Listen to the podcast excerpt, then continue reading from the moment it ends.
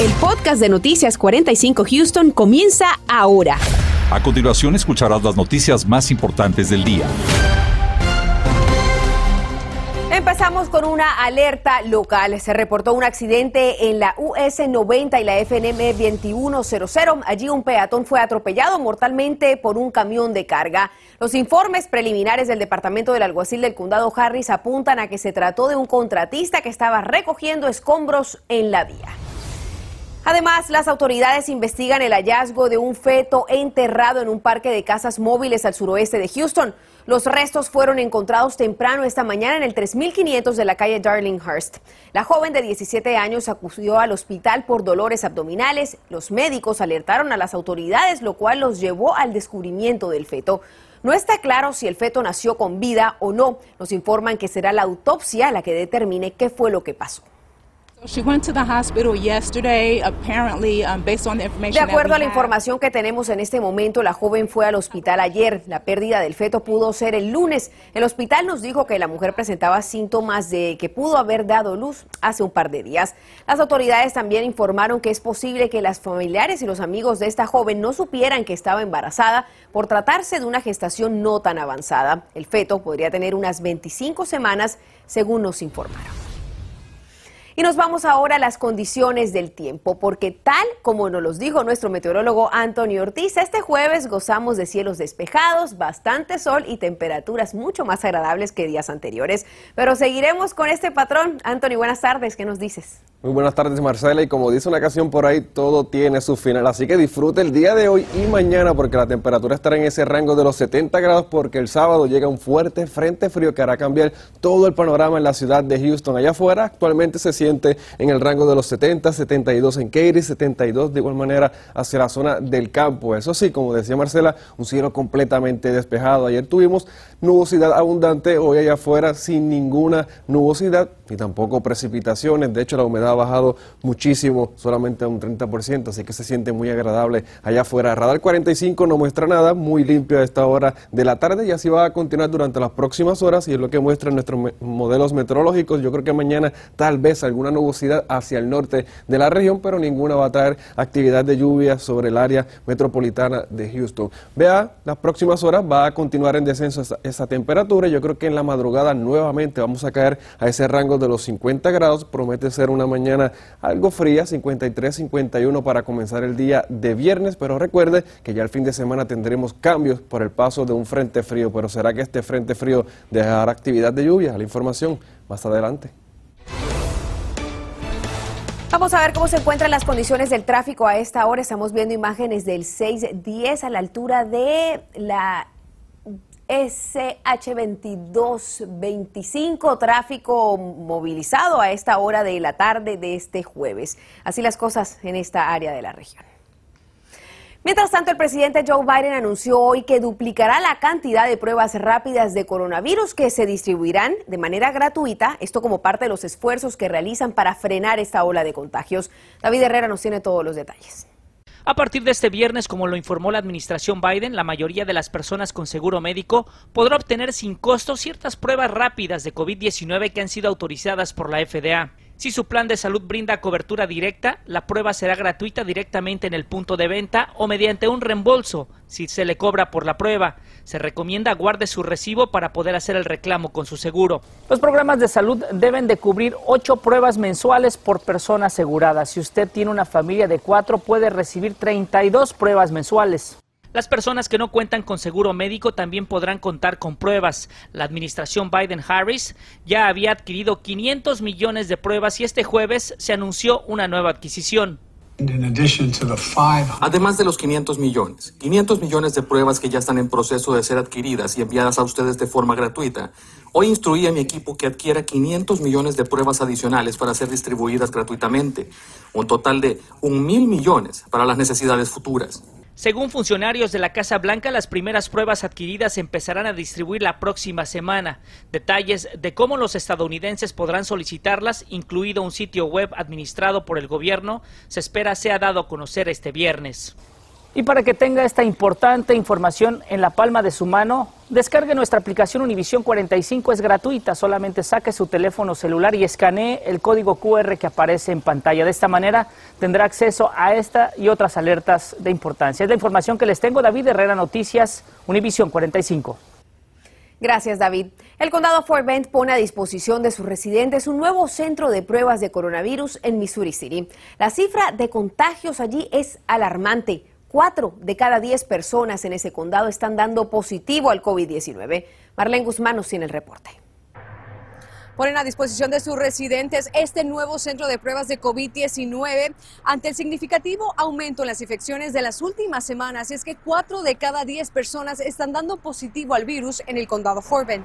El condado Fort Bend se ve en la necesidad de habilitar un segundo sitio de pruebas de detección de COVID-19 en la ciudad de Missouri City, con mayor acceso para una comunidad que ha resultado altamente afectada por el COVID-19 desde que inició la pandemia. Today we are opening Uh, Landmark Center. Estamos abriendo el centro de Landmark en Missouri City porque sabemos que esta ciudad, si no prestamos atención, puede convertirse en una área de gran impacto. Entonces, Missouri City es identificada como una de las áreas más críticas, por eso abrieron esta ubicación. No quiero que Missouri City sea un punto crítico de infección. Aprovechando la breve visita de la directora del Departamento de Salud del Condado Fort al nuevo centro de pruebas, le preguntamos sobre la tasa de positividad en esta región. El último reporte indica que el 40% de las pruebas que realizamos salen positivas. Es una propagación significativa de la enfermedad. Y sobre el impacto en los hospitales del condado Fort esto nos compartió. Hemos escuchado de los hospitales que definitivamente las hospitalizaciones han aumentado y la falta de personal los está afectando. En este primer día ofreciendo pruebas del COVID-19 en el estacionamiento del Centro Comunitario Landmark en el 100 de la calle Luisiana, aquí notamos un escenario más despacio y distinto al que hemos presenciado en otros centros de pruebas. Va a ser necesario que agende una cita, lo podrá hacer en mycovidappointment.com y para otras ubicaciones donde podrá acudir sin cita las encuentra en FortBendCountyTX.gov. Para noticias, Univision 45, Marlene Guzmán.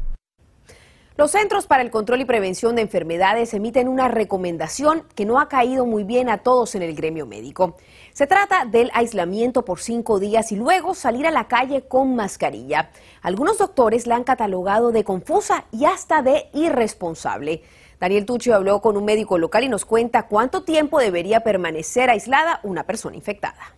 La posibilidad de contagiar a otros, sobre todo aquellos que no están vacunados. Esa sería la principal preocupación de la Asociación de Médicos del país, que a través de un comunicado expresaron su rechazo a las nuevas recomendaciones de los CDC de que las personas contagiadas con coronavirus puedan salir de su aislamiento después de solo cinco días. Mira, estoy de acuerdo en que un aislamiento de cinco días no es suficiente. Como sabemos, el COVID se mantiene en tu cuerpo entre 8 y 10 días. El dejarte salir después de cinco días, independientemente si tienes síntomas o no, yo creo que es irresponsable y puede hacer que otra gente se infecte. Según los nuevos lineamientos de los CDC, las personas que den positivo al coronavirus deben aislarse por cinco días independientemente si están vacunados o no. Si ya no tienes síntomas o son muy leves, después de ese tiempo puedes salir de tu casa usando una mascarilla, mientras que las personas que fueron expuestas y están vacunadas solo deben usar mascarilla por 10 días. Desafortunadamente el CDC ha estado cambiando de parecer un día sí y un día no. Y eso hace que la gente, sobre todo tus televidentes, estén muy confusos de, qué creer y qué no creer. La Asociación de Médicos del país señaló que para terminar un periodo de aislamiento, una persona debería dar negativo al virus, algo con lo que el doctor Barón no concuerda. En nuestros centros de pruebas, cuatro de cada diez individuos son positivos. Si tú pones el 40% de la población de los Estados Unidos en aislamiento por 10 días, obviamente eso va a tener unas implicaciones eh, económicas y financieras muy fuertes. Pero para que estas recomendaciones tengan efecto, me dijo el doctor Barón, es importante que las personas infectadas caminen con una mascarilla que les cubra muy bien la nariz y la boca, sobre todo en estados como Texas, donde la mascarilla no es obligatoria. Lo más importante, agregó este doctor, es que si tienes alguna duda sobre estas nuevas recomendaciones, las discutas con tu profesional de la salud. Daniel Tucho, Noticias, Univisión 45. Estamos a la espera de una conferencia de prensa en el Distrito Escolar Independiente de Cypher, donde exigen la renuncia de un miembro de la mesa directiva a quien acusan de haber realizado comentarios racistas. En corte se debate si el joven que fue encontrado dentro de una cajuela por dar positivo al coronavirus realmente fue puesto en peligro por su madre. Además, se acerca la fecha límite para aplicar a las becas del Rodeo Houston. Hay miles de dólares disponibles para los estudiantes de nuestra área. Familiares se reúnen precisamente en el sitio donde murió Diamond Álvarez. Siguen exigiendo justicia. Estás escuchando el podcast de Noticias 45 Houston. Continuamos dando seguimiento a la controversia que rodea a un miembro de la mesa directiva del Distrito Escolar de Cypher por hacer comentarios vinculando a los maestros afroamericanos y el rendimiento académico. Claudia Ramos sigue muy de cerca este caso y está presente en una conferencia de prensa citada por líderes comunitarios. Claudia, adelante, te escuchamos.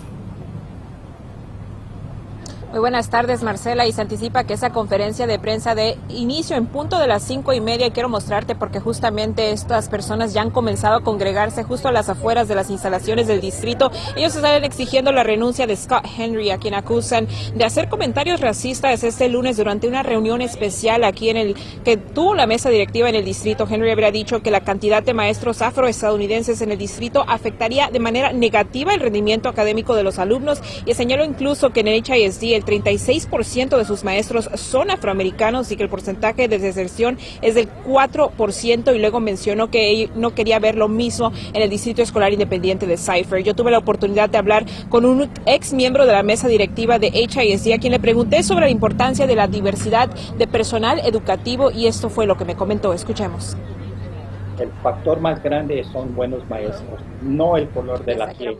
Y el Señor se refería al color de la piel, estaba insinuando que si hay más afroamericanos maestros que el nivel académico va a bajar y realmente no es verdad.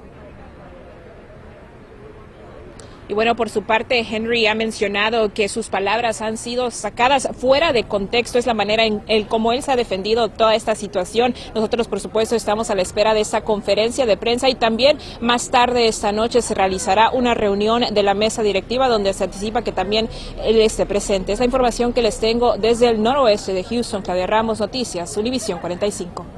Seguiremos atentos, Claudia, muchas gracias. Hoy se presentó en corte la maestra del distrito escolar de Cypher, quien puso a su hijo en la cajuela del vehículo porque había dado positivo a coronavirus. La educadora acudía a realizarse una prueba de COVID-19 y tenía miedo de exponerse al contagio. Gabriel Preciado estuvo presente en la corte y nos dice qué fue lo que pasó con la maestra. La maestra Sara Pim llegó puntual a su cita en la Corte 230 de Distrito. Ahí con su pelo recogido, vistiendo una blusa verde y un pantalón negro, escuchó atenta al juez Chris Morton, quien hizo referencia a los cargos que pesan en su contra por poner en peligro a un menor. El juez, en pocas palabras, no aceptó dichos cargos. Cuestionó una y otra vez a la fiscalía sobre cómo es que fue encontrado el menor en la cajuela sin protección y si realmente la situación lo ponía en peligro en un sitio de pruebas de COVID-19. Los documentos de su comparecencia de corte de causa probable señalan que los hechos acontecieron el pasado 3 de enero en la sede del estadio Prison. Su abogado dio una breve reacción a la posición del juez respecto a los cargos y no aceptó más preguntas. Uh, Discutimos los hechos en la declaración jurada que se presentó en este caso, pero incluso si no procedieron, el juez encontró como conclusión que mi cliente no puso a su hijo en peligro físico eminente, mencionó.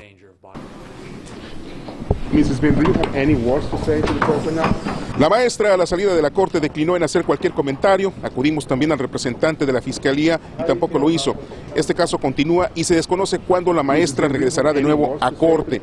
Mientras la investigación está en turno, el distrito escolar de Safer colocó a Sarah Beam en licencia administrativa. Para Noticias Univisión 45, Gabriel Preciado. A más de 24 horas de que fue brutalmente asesinada a tiros la joven hispana Diamond Álvarez, no se tiene a un responsable identificado. La policía está investigando mientras que su familia pide justicia. Daisy Ríos se une en vivo con lo más reciente de este caso. Daisy. ¿Qué tal, Marcela? Muy buenas tardes. Te cuento que Noticias 45 precisamente hemos regresado a Park Manor, lugar en donde ocurrió el brutal asesinato, lugar en donde también en este momento se han reunido decenas y decenas de personas, en su mayoría adolescentes que conocieron en vida a esta jovencita para rendirle un tributo en una vigilia. A mi hija me la mataron como un animal. Me la dejaron tirada como un animal. Ana Machado sigue en espera de noticias en el caso de la muerte de su hija Diamond Álvarez, quien tenía 15 años cuando fue asesinada, mientras paseaba a su perrito. Traigo mucho coraje, que no quede impune como muchos. Que no se olviden, que no lo dejen al olvido como muchas veces lo hacen o como se ha sabido que lo hacen. Ahora la familia se prepara para darle el inesperado último adiós a la jovencita. No entregan el cuerpo hasta que no esté listo el cuerpo de mi niña, me lo entreguen, entonces sabremos fecha, pero fuimos a, a ver el lugar. La policía de Houston informó este día que no tenía nuevos detalles en el caso, mientras que la escuela preparatoria Madison se brindó consejería para los estudiantes tras el impacto de la tragedia. El crimen cometido contra el adolescente no debe quedar impune, nos dice la organización Crime Stoppers Houston. That there's zero, if any, reaction from our elected officials, our public officials. That to me is disturbing.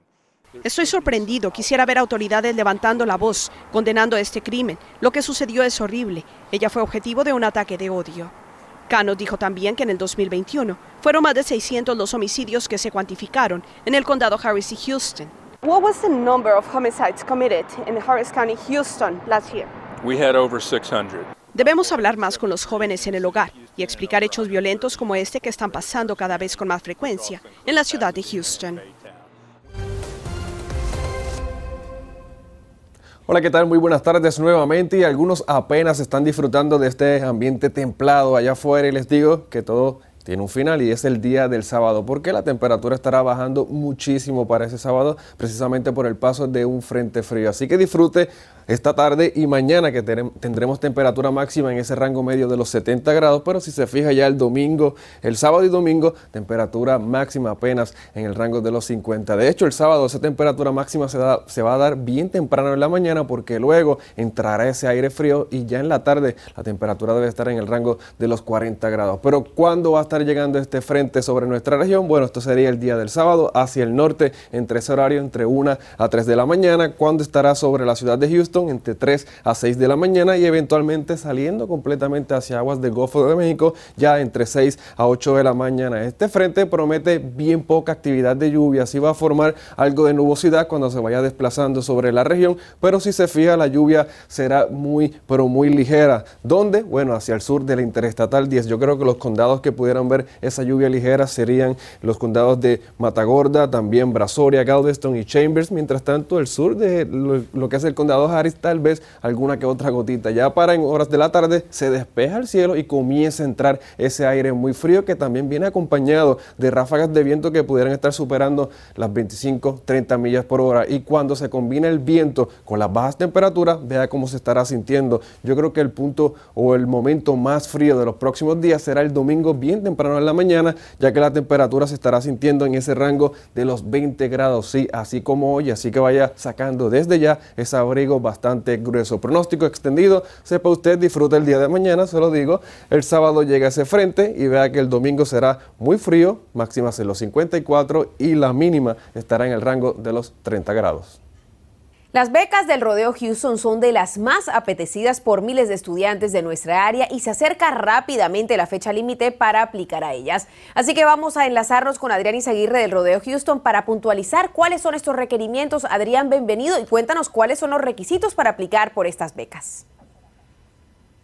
Muchas gracias, Marcela. Un placer estar contigo. Bueno, el rodeo ya está eh, preparándose para que los estudiantes entreguen sus aplicaciones para las becas que serán de más de 600 que se van a otorgar en este año. Y hay becas agriculturales, artísticas, al igual que méritos académicos, de las cuales pueden aplicar y pueden ir a la página de Rodeo Houston para ver los requisitos que vienen siendo que sean residentes del estado de Texas y ciudadanos estadounidenses y que estén a punto de graduarse de la high school en este año que viene, en este verano, que llenen su aplicación de FAFSA y que estén aplicados para ir a una universidad en el estado de Texas. Ahora, ¿cuánto dinero podrían recibir los estudiantes seleccionados? Las becas serán de 20 mil dólares a, lo largo de cuatro años de las, la universidad que escojan. Entonces, Adriani, recuérdanos rápidamente dónde pueden inscribirse los estudiantes interesados en aplicar por estas fechas y cuál es la fecha límite. Sí, pueden ir a la página de rodeohouston.com, diagonal scholarships. Ahí pueden entregar sus aplicaciones y tendrán hasta el primero de febrero a las 7.59 de la tarde para llenar y entregar su aplicación y los méritos académicos que tienen que presentar junto con su aplicación, se les dará un poco más de tiempo hasta marzo para entregar eso con su registrador de la escuela, pero los estudiantes tienen hasta el primero de febrero a las 7.59 de la tarde para entregar sus aplicaciones en la página de rodeohouston.com. Adrián, muchísimas gracias. Ya lo sabe, hasta el primero de febrero. No lo deje para última hora si está interesado en estas becas. El jefe ejecutivo del Departamento de Salud del Condado Harris habla con nosotros sobre lo que se vive actualmente en esta nueva ola de coronavirus debido a la variante Omicron. Nos explica la situación a fondo que existe en los hospitales. También le echaremos un vistazo a las cifras de coronavirus del Distrito Escolar de Houston esta noche a las 10. Y todo en calma en la ciudad de Houston, cielo completamente despejado, buenísimo para dar un paseo aunque sea por el vecindario, temperatura en los 70 grados, pero ese mismo cielo despejado va a hacer que la temperatura ya en la noche comience a caer nuevamente ese rango de los 40 grados, así que téngalo en mente, abrigo bien puestecito, Marcela. Un jueves con condiciones espectaculares a disfrutar de un paseo esta tarde. Llegamos al final, nos vemos esta noche. Gracias por escuchar el podcast de Noticias 45 Houston. Puedes descubrir otros podcasts de Univision en la aplicación de Euforia o en univision.com diagonal podcast.